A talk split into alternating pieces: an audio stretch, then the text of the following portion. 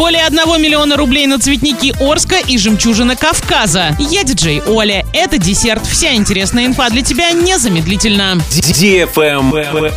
News. Более 1 миллиона рублей в этом году направят на посадку и уход за цветниками в сквере Славы и на других клумбах Ленинского района Орска. Благоустройство газонов около Вечного огня администрация города разыгрывает отдельным лотом. Стоимость тендера 539 276 рублей. Подрядчик будет содержать их до 1 октября. Второй лот на остальные крупные цветники Ленинского района подразумевает оплату в размере 500 тысяч рублей.